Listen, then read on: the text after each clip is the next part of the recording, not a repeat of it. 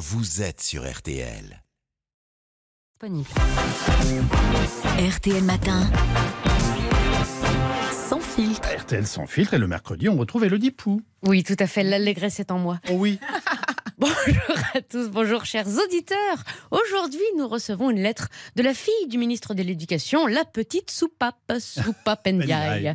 Elle nous écrit, je cite, Bonjour Elodie, bonjour Yves, bonjour Amandine. Mhm. Hier, mon papa, il a dit que c'était bientôt les vacances scolaires. Oui. Enfin, il a dit qu'est-ce que je vais bien pouvoir faire de toi pendant deux mois, mais j'ai traduit. Ça se voit que c'est bientôt les vacances. La récréation, elle dure de plus en plus longtemps. Dans la classe, le matin, on fait dessin, l'après-midi, on regarde des films, pendant que la maîtresse est sur TikTok.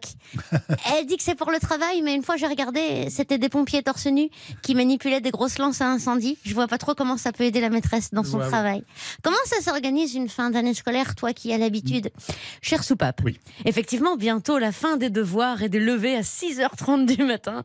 Ah non, c'est vrai que vous les gosses, vous vous réveillez quand même à 6h30 quand il n'y a pas d'école. On vous aime. en termes d'organisation, tu vas devoir penser à un cadeau pour la maîtresse. Ah. Généralement, c'est un mug avec ta photo dessus. Mais je te le déconseille, car la dernière chose que la maîtresse a envie de voir pendant les vacances, c'est vos têtes.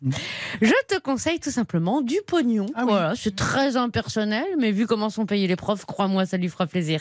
Tu caches les billets dans une boîte de Xanax, ça fait double cadeau, puis ça lui fera une fourniture scolaire de moins à acheter à la rentrée scolaire.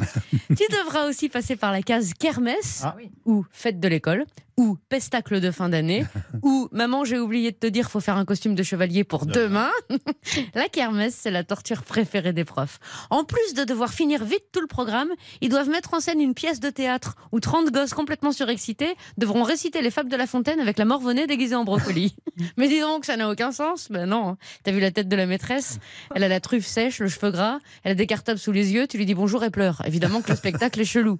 Spectacle réalisé devant un parterre de parents qui ont trop chaud puis qui sont dégoûtés parce qu'ils préféreraient être en train de faire les bagages pour le départ du lendemain au camping municipal de Bourg-la-Reine. Oh oui. Au lieu de ça, ils doivent tenir le stand de pêche au canard, l'enfer sur terre, avec le petit Jean Eudes qui est vénère parce qu'il essaye de rentrer le crochet de la canne à pêche dans le canard, mais il n'arrive pas à viser les trous.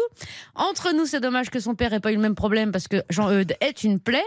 Ces pauvres parents qui devront manger des tartes qu'ils ont fait eux-mêmes, mais qui devront quand même payer pour financer la sortie scolaire euh, prochaine au musée du Tabouret.